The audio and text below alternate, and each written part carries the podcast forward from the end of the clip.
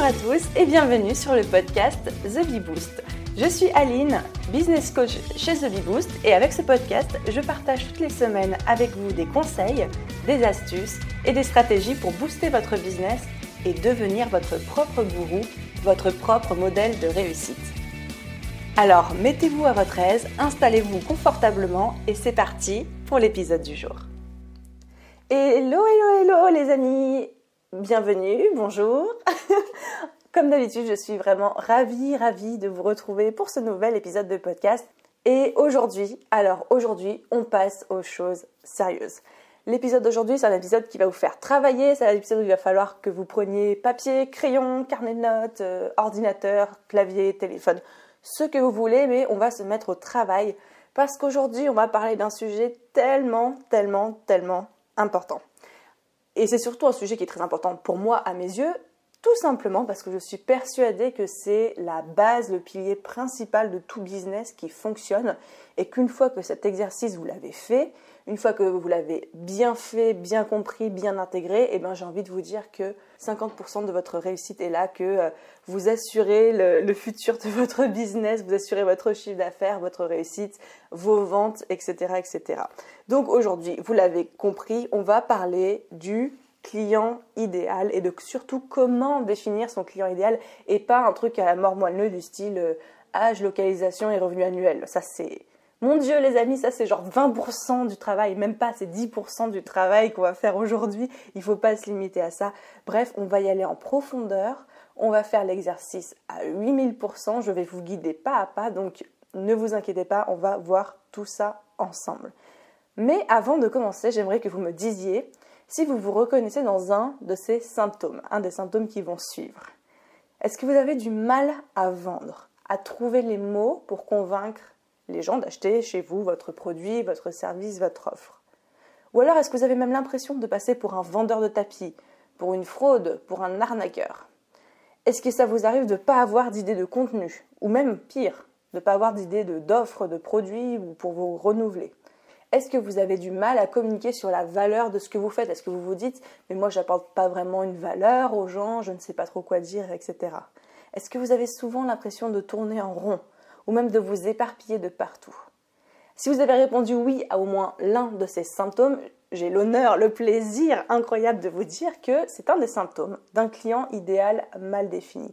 Parce que quand vous avez un client idéal bien défini, vous n'avez pas de mal à vendre, vous n'avez pas de, mal à trouver les mots pour convaincre, vous n'avez pas de mal à trouver des idées de contenu, des idées d'offres, de produits, vous savez communiquer sur la valeur que vous apportez, vous ne tournez pas en rond parce que vous savez où aller, vous savez qu'est-ce qu'il faut faire pour pouvoir vendre et pour que votre client soit intéressé pour acheter chez vous.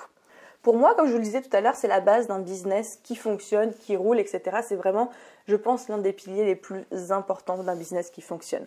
C'est-à-dire connaître et comprendre votre client. C'est primordial, c'est vital pour votre business. Après tout, c'est eux qui achètent. Alors si vous ne connaissez pas les personnes qui achètent chez vous, vous, comprenez qu'au bout d'un moment, ça ne peut pas fonctionner très longtemps comme ça. C'est vraiment indispensable de connaître les gens qui achètent chez nous.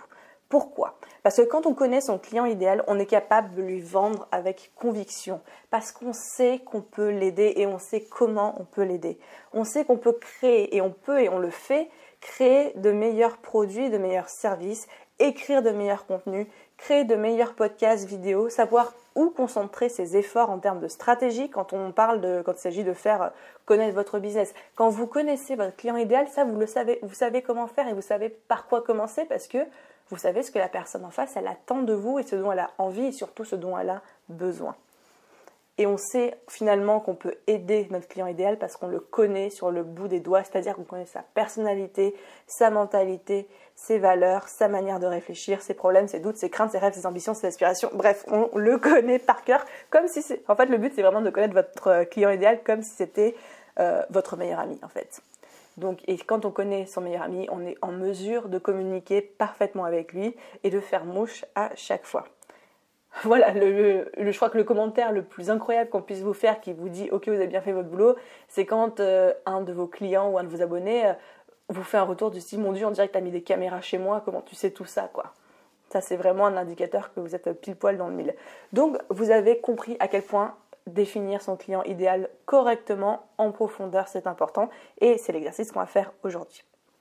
Avant de commencer, j'aimerais juste qu'on parle de quelques idées reçues sur le client idéal. Comme je le disais tout à l'heure, euh, un client idéal, c'est pas seulement un persona, une cible, comme on peut voir sur tous les trucs marketing et tout, où il faut étudier uniquement des facteurs démographiques comme l'âge, le lieu de résidence et tout. Ça, c'est bien. Mais c'est la base, c'est la base minimum, c'est-à-dire c'est 10% du vrai travail. Parce qu'en soi, que Georgette, elle habite en région parisienne, à Dijon, dans le fin fond de la Creuse, qu'elle soit cadre sup ou pas, on s'en fout. Ce qu'on veut savoir, nous, c'est ce qui se passe dans la tête de Georgette et pourquoi elle va acheter ou pourquoi elle ne va pas acheter, de quoi elle a besoin et de quoi elle crève d'envie et, qu'est-ce qui l'empêche de dormir la nuit.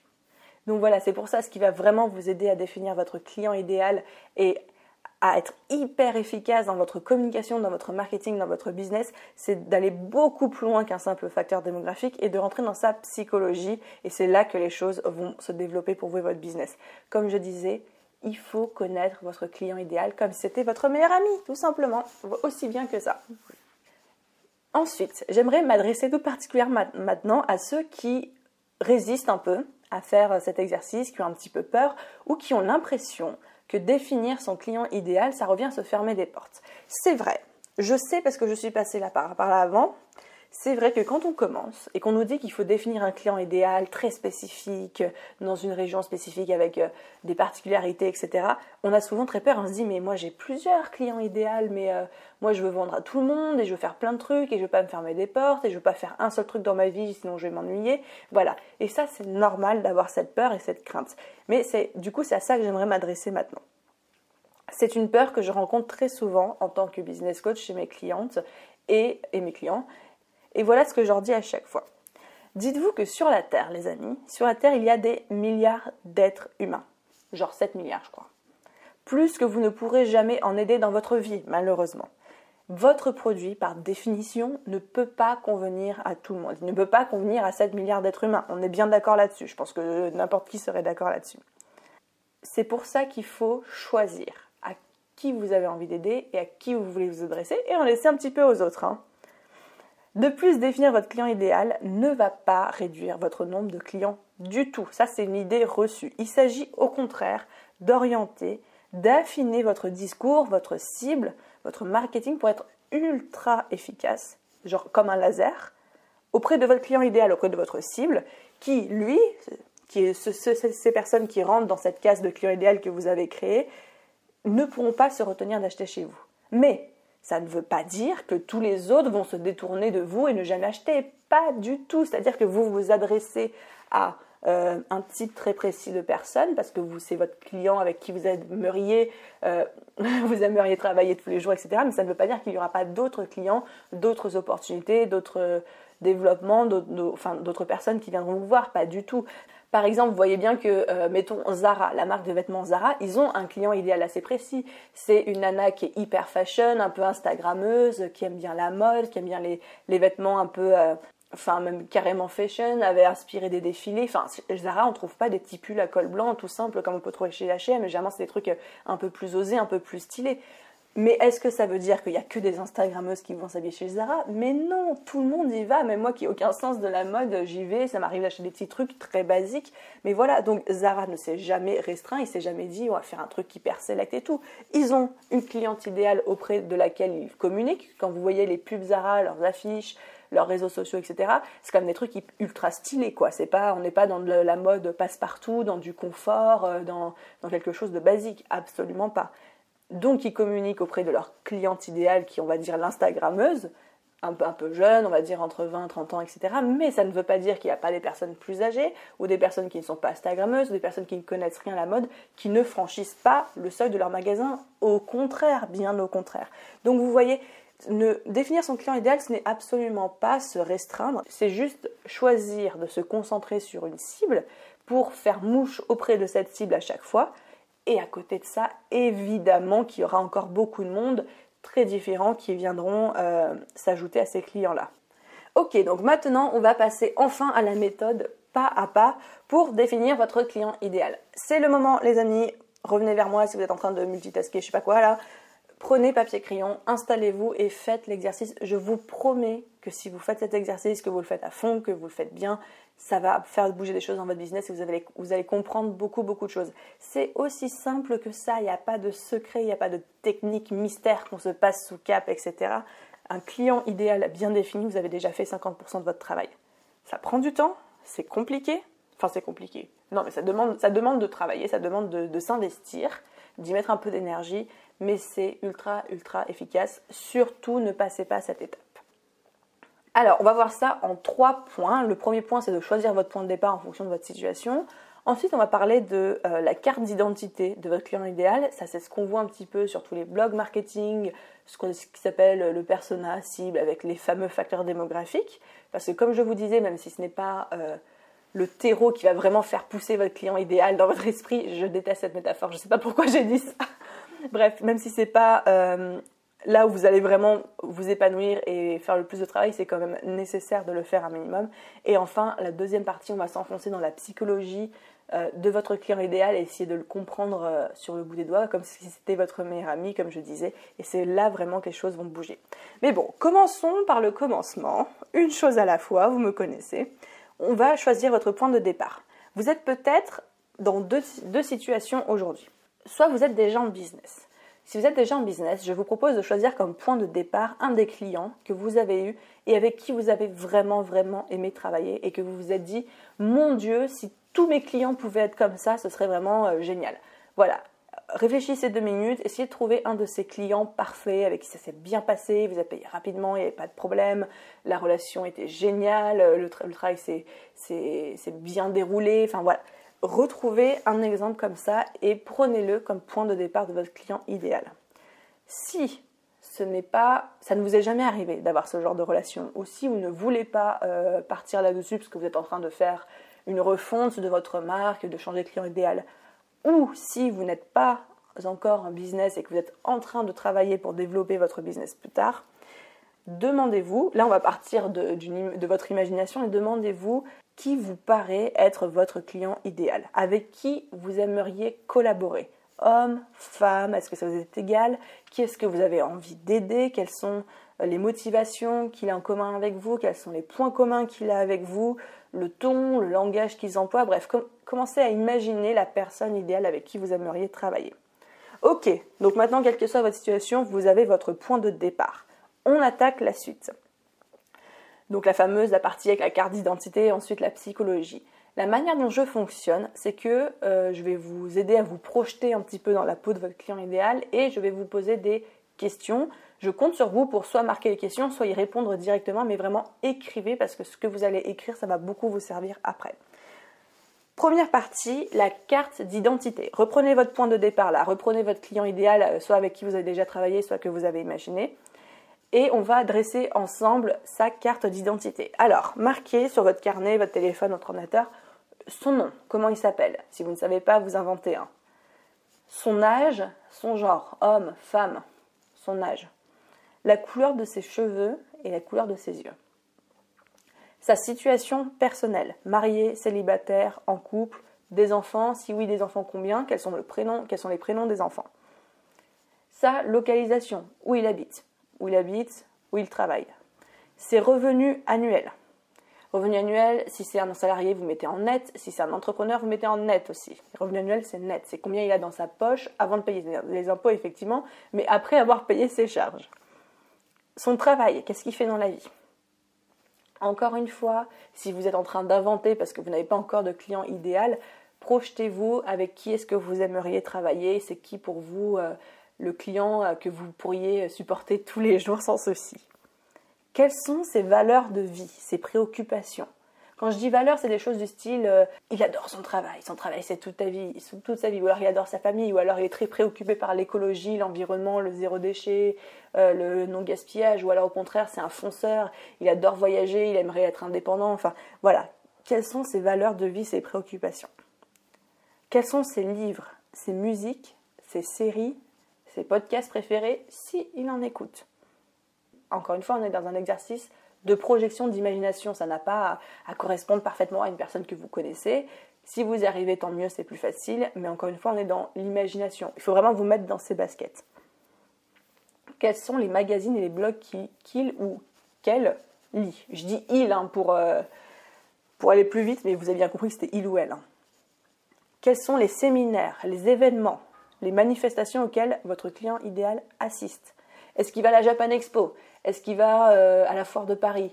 Est-ce qu'il va, euh, je ne sais pas, au Festival de Cannes? Est-ce qu'il va à aucun de ces trucs-là? Est-ce qu'il va plutôt à la Foire de Beaucroissant parce que c'est un agriculteur qui veut son nouveau tracteur? Ou que c'est juste ma mère qui va acheter une nouvelle poule? Parce que ma mère a des poules et elle adore ça. Voilà, donc à quel type d'événement est-ce qu'il va assister?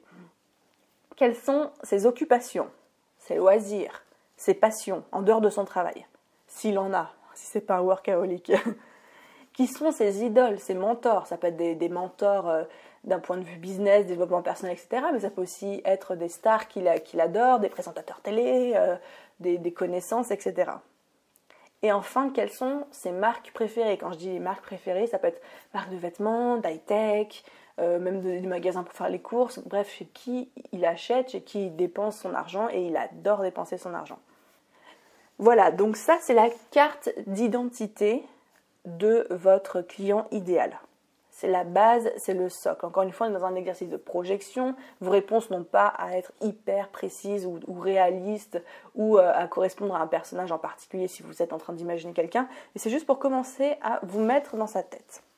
Maintenant, on va attaquer la partie 2. C'est la partie de la psychologie et c'est là où les choses deviennent intéressantes et c'est là où on va s'amuser, les amis. Et c'est là qu'on va surtout vraiment faire le travail.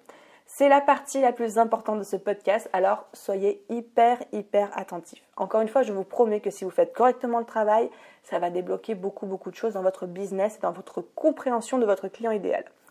Maintenant, on rentre dans un exercice d'imagination et de projection. J'ai besoin que votre client idéal, là, celui dont vous venez de dresser la carte d'identité, que vous vous mettiez dans sa peau, que vous vous mettiez dans ses baskets que vous fassiez comme si vous étiez lui. C'est un petit peu difficile comme exercice parce que vous allez voir qu'il y a la plupart des questions, c'est vous avez l'impression que c'est vous qui allez répondre et pas votre client idéal. Alors évidemment, si vous êtes votre propre client idéal, ça va être très facile pour vous. Dans le cas contraire, soyez vigilant à ce que vous répondiez dans la psychologie de votre client idéal et pas dans la vôtre. Vous voyez la nuance?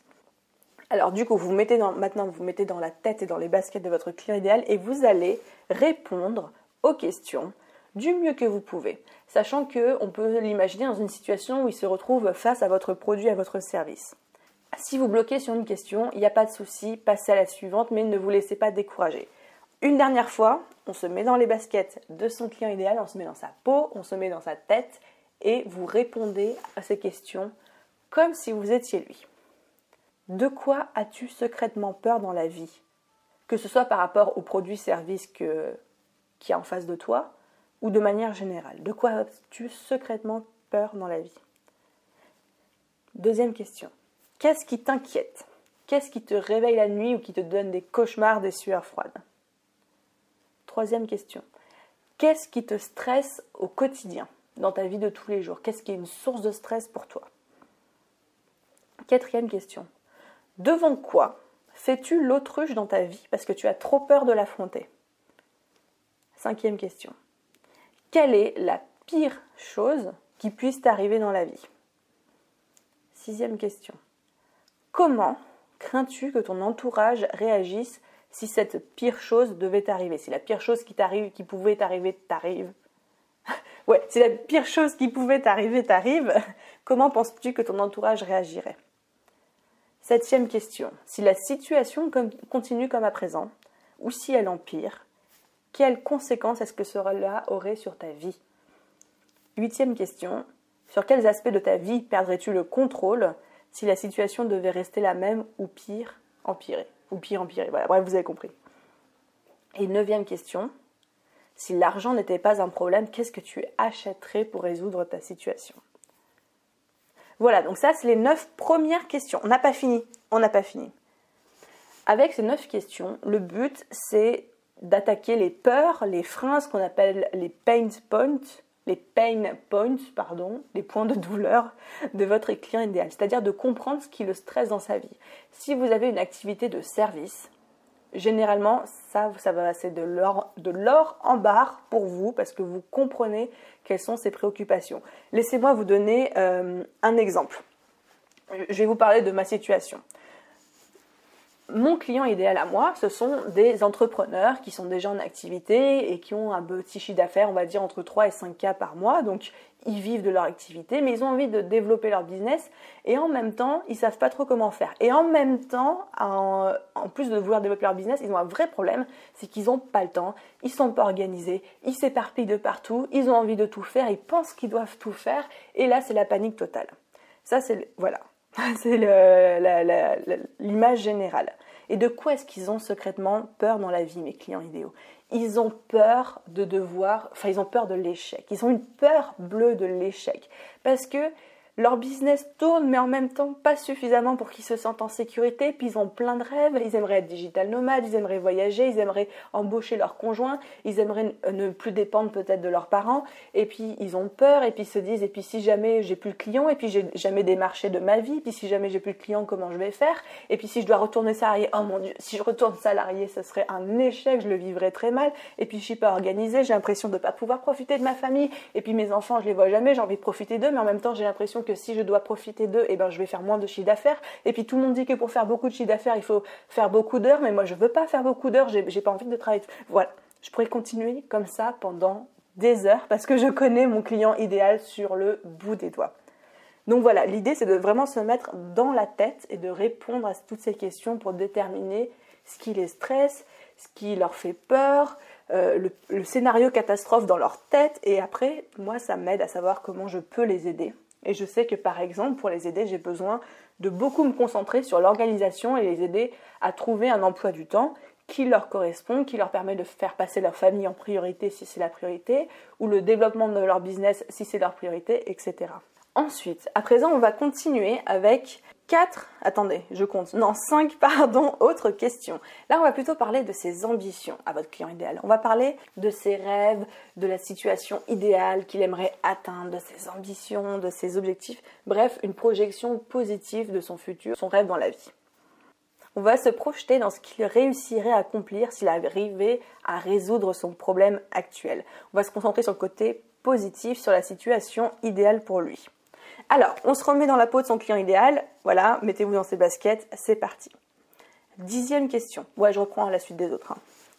En secret, secrètement, à quoi voudrais-tu que ta situation actuelle, ta vie ressemble? Quelle serait ta situation idéale? Onzième question. Quelle serait la solution incroyable, idéale pour toi? La solution pour laquelle tu paierais n'importe quel prix? Exemple, là on n'est pas dans le réalisme, on est dans l'imaginaire. Par exemple, toutes les filles qui ont besoin de perdre du poids, moi j'en fais partie, le poids est un complexe pour moi, je me dis punaise, s'il y avait une solution où je pouvais payer, mais je sais pas, mais hyper cher, mais avoir directement tout de suite le corps de mes rêves et après juste à l'entretenir, oh, qu'est-ce que ce serait bien. Ça, c'est en, tant que cliente idéale d'une nutritionniste ou d'un coach ou de, perte de poids ou je sais pas quoi, ma solution idéale dans ma tête, ce serait ça d'avoir une solution magique pour directement perdre le, perdre le poids sans passer par la case euh, régime, restriction alimentaire, etc. Si cette solution... Alors, je continue les questions. Douzième question. Si cette solution parfaite existait, qu'est-ce que ça changerait pour toi? Treizième question. Comment ton entourage réagirait si tu réussissais à régler ton problème? Quatorzième et dernière question que serais-tu capable de faire, d'avoir ou de réaliser si ta situation idéale devenait réalité Par exemple, je reprends l'exemple des régimes. Si jamais ma situation idéale, ma situation idéale, je parle en tant que cliente idéale, hein, si ma, situation idéale, ce serait bah, de perdre 20 kilos et de me sentir bien dans ma peau, de pouvoir porter tous les habits que je veux, que, les regards se tournent vers moi, que les gens soient impressionnés, voire même jaloux, etc. Qu'est-ce que je serais capable de faire, d'avoir ou de réaliser si cette situation devenait réalité? Oh eh ben, je serais capable d'avoir plus confiance en moi, de parler plus facilement en public, je serais capable de pouvoir aborder des hommes dans la rue sans avoir peur qu'on me rejette à cause de mon physique, je serais capable de dégager une énergie et une confiance encore plus qu'actuellement. Je serais capable de me regarder dans un miroir et d'être fière de moi et de ne pas avoir juste envie de me cacher ou de cacher mon corps. Voilà, ça c'est le genre de, de réponse qu'on cherche. Voilà les amis, on a fait le tour Bravo, bravo déjà, félicitations d'avoir écouté jusque-là parce que c'est pas facile comme exercice. C'est très très très compliqué, non seulement de se mettre dans la psychologie de son client idéal, mais en plus de répondre à toutes les questions parce que des fois c'est vraiment un exercice qui demande de la projection, de l'imagination, du travail et on a tendance à développer une résistance par rapport à ça. Donc bravo si vous avez fait l'exercice. J'aimerais vous faire un petit pep talk là, un petit truc de motivation. Ce n'est pas grave. Mais alors vraiment pas grave si vous n'arrivez pas à répondre à toutes les questions du premier coup. Ce podcast est là, il ne va pas bouger, vous pouvez le réécouter autant de fois qu'il le faut, vous pouvez le réécouter régulièrement pour voir si votre client idéal n'a pas changé ou pour vous remettre dans ses baskets. Moi j'aime beaucoup Marie Forleo, l'entrepreneuse américaine, et elle dit toujours We are looking for progress, not perfection. Ça veut dire on cherche le progrès et pas la perfection. Ce que j'ai envie avec ce podcast de vous transmettre, c'est que vous commenciez à comprendre comment est-ce qu'on travaille un client idéal, selon moi. Hein. tout ça, c'est mon interprétation. Mais comment on travaille son client idéal Je ne dis pas qu'à la fin de ce podcast, là maintenant tout de suite, vous avez fait le travail et tout, et que tout est parfait, tout est clair dans votre tête. Non, je pense même que je vous ai encore plus embrouillé qu'avant, mais c'est pas grave. Réfléchissez-y, imprégnez-vous de toutes ces questions, entraînez-vous au quotidien à réfléchir comme votre client idéal, et vous allez voir que petit à petit, les choses vont se débloquer pour vous. Du coup, si vous avez prévu là, euh, et, je vous conseille de faire ça, de réécouter la partie avec les questions et de répondre tranquillement en faisant pause à chaque fois, c'est parfait, mais répondez du mieux que vous pouvez. N'hésitez pas à réécouter plusieurs fois, à faire l'exercice plusieurs fois, et surtout n'hésitez pas, si vous bloquez sur une question, à passer à la suivante. Ensuite, j'aimerais aussi m'adresser maintenant à ceux qui m'écoutent et qui me disent Bah oui, mais moi, Aline, euh, je vends des bijoux, je vends de l'artisanat, euh, je résous pas vraiment un problème douloureux urgent. Euh, moi, mon, client, il n'est pas sur le point de se suicider s'il résout pas son problème tout de suite.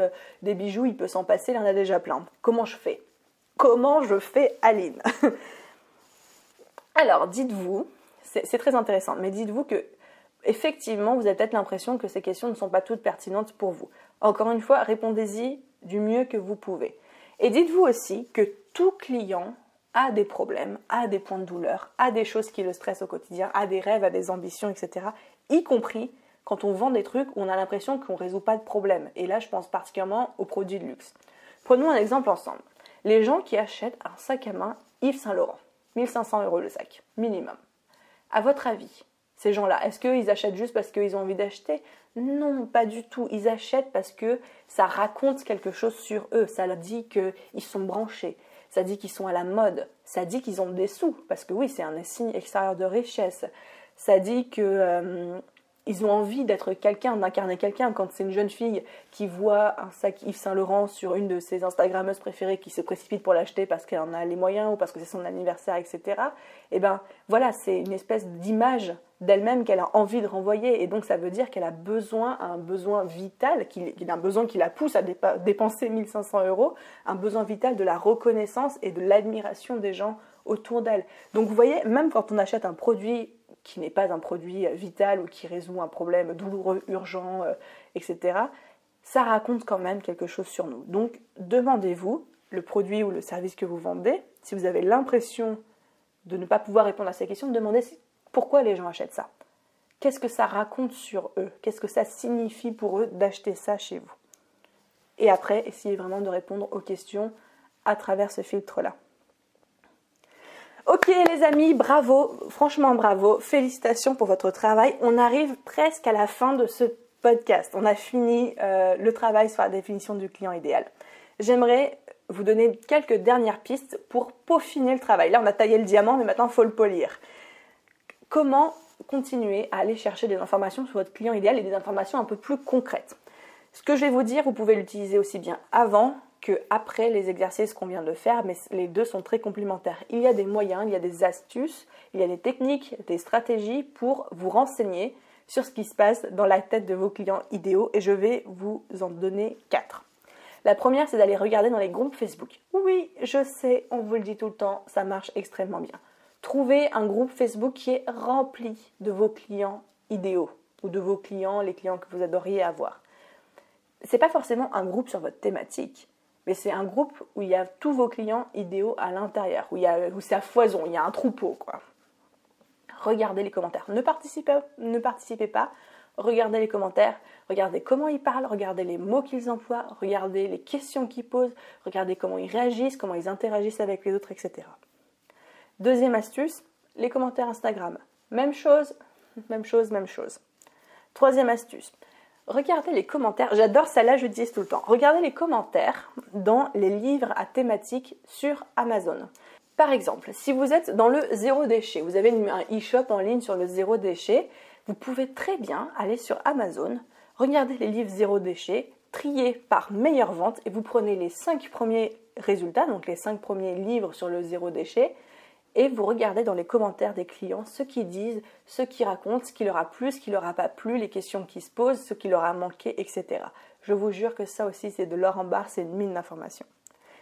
Et ensuite, dernière chose à faire hyper efficace, c'est effectivement d'aller interviewer vos clients idéaux. Dès que vous en trouvez un sur Instagram, etc.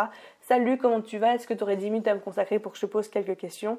Et toutes les questions que je vous ai posées dans la deuxième partie de la psychologie où je vous disais mettez-vous dans, leur basket, vous leur posez ces questions en vrai.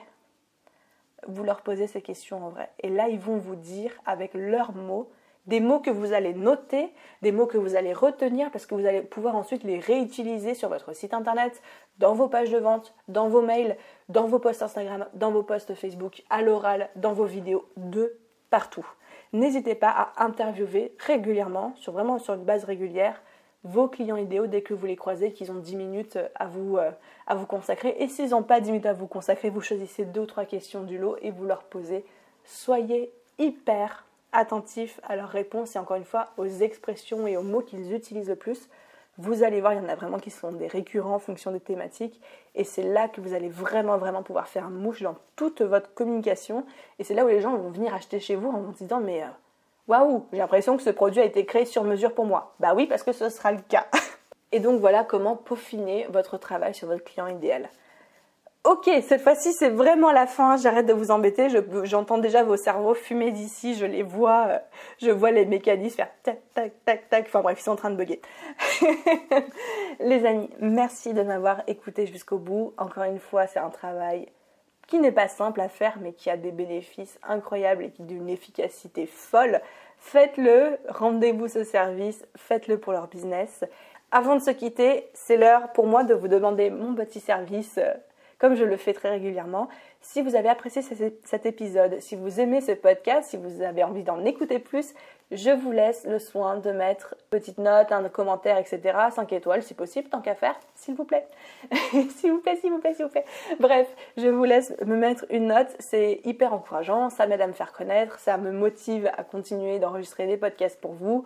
Bref, si vous pouviez me rendre ce service, je vous en serais infiniment reconnaissante. Quant à moi, eh ben, je vous souhaite une bonne journée, bon après-midi, bonne soirée, où que vous êtes, et je vous dis à très vite dans un prochain épisode.